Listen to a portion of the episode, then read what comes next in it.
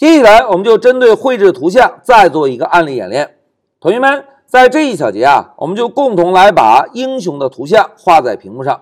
哎，通过这个案例演练，我们首先要强化一下上一小节学习的加载图像以及绘制图像的代码，并且老师要给大家做个小科普，介绍一下什么叫做透明图像。好。明确了演练目标之后，我们来看一下演练步骤。大家看，在这一小节啊，我们首先从 mi 点 png 这个图像文件来加载一下飞机的数据。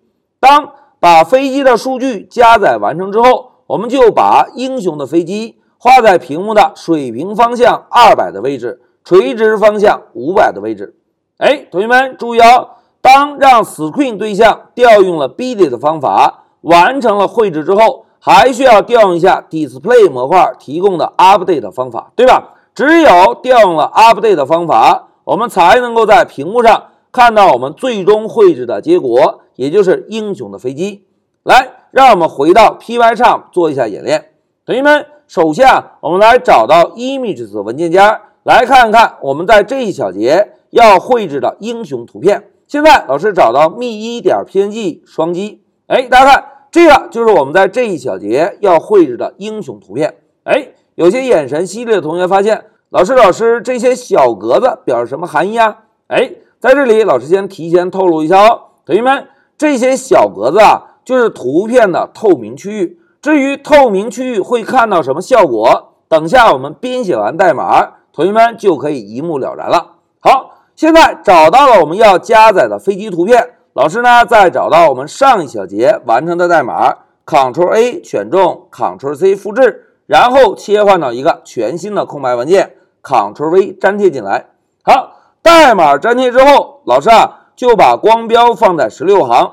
同学们注意哦，要想绘制飞机的图片，就应该在无限循环的上方来编写代码。那现在老师啊，先增加一个单行注释。来明确一下，我们这一小节要绘制的目标：英雄的飞机。好，目标明确之后，同学们要想在屏幕上绘制一个图像，第一步是不是应该加载图像，对吧？那现在老师啊，先给英雄起个名字，hero，然后呢，使用 Pygame 的 image 模块来调用一下 load 方法。load 方法的参数就是我们要加载图像文件的完整路径。那现在老师写一个点儿表示当前路径，然后呢跟上 images 表示图像目录下的，然后呢再跟上 me 一点 png 这个图像文件名。图像数据加载完成，同学们接下来是不是可以让 screen 这个对象来调用 billy 的方法，对吧？老师呢就写下 screen 点 billy。哎，同学们，billy 的方法可以接收两个参数，对吧？第一个参数。就是我们刚刚加载的图像数据。那现在老师啊就把 hero 传递过来。第二个参数是一个元组，这个元组的第一个数值是水平方向的坐标，元组的第二个数值是垂直方向的坐标。好，现在老师指定一个二百和五百。同学们，当让屏幕对象执行了 billy 的方法之后，还需要调用一个什么方法？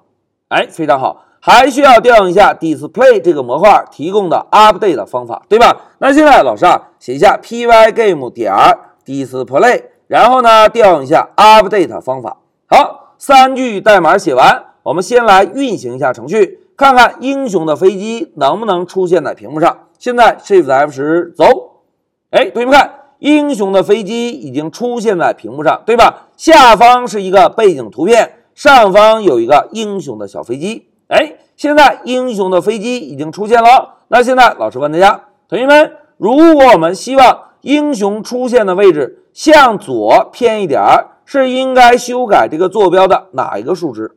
哎，非常好，应该修改第一个数值。第一个数值表示水平方向的 x 值，对吧？那现在老师啊，就把程序停止一下，然后把水平的二百修改成一百五十。现在我们再运行一下程序，走。哎，同学们看，英雄的小飞机位置发生变化喽。同时，眼神犀利的同学观察一下，英雄飞机下方有一个陨石，对吧？但是陨石怎么样？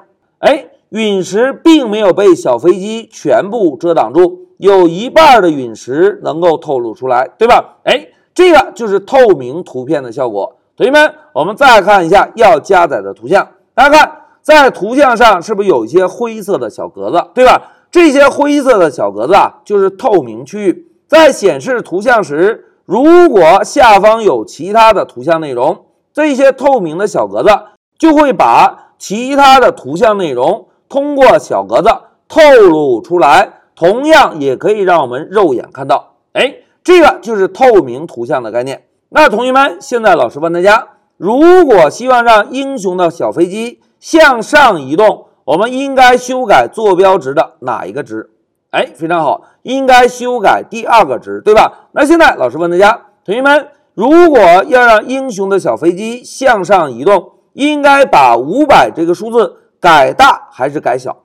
哎，非常好，应该把这个数字改小，对吧？因为在垂直方向的坐标值是从原点位置从上向下依次递增的。如果我们希望飞机出现在屏幕的上方，就应该把坐标值的第二个数值适当的改小一些，改小一些，飞机出现的位置就会向上挪动，对吧？那现在老师啊，把这个五百改成三百，同时在重新运行的时候，大家观察一下这颗小陨石，哎，一个圆圆的小陨石，对吧？现在老师停止一下程序，然后重新运行一下，哎，同学们看，小飞机又换位置了。这一次是不是向上方挪动了，对吧？同时下方的小陨石怎么样？哎，有一半会显示出来，因为我们现在加载的飞机图片是一个透明的图片，对吧？好，代码演练到这里，让我们回到笔记。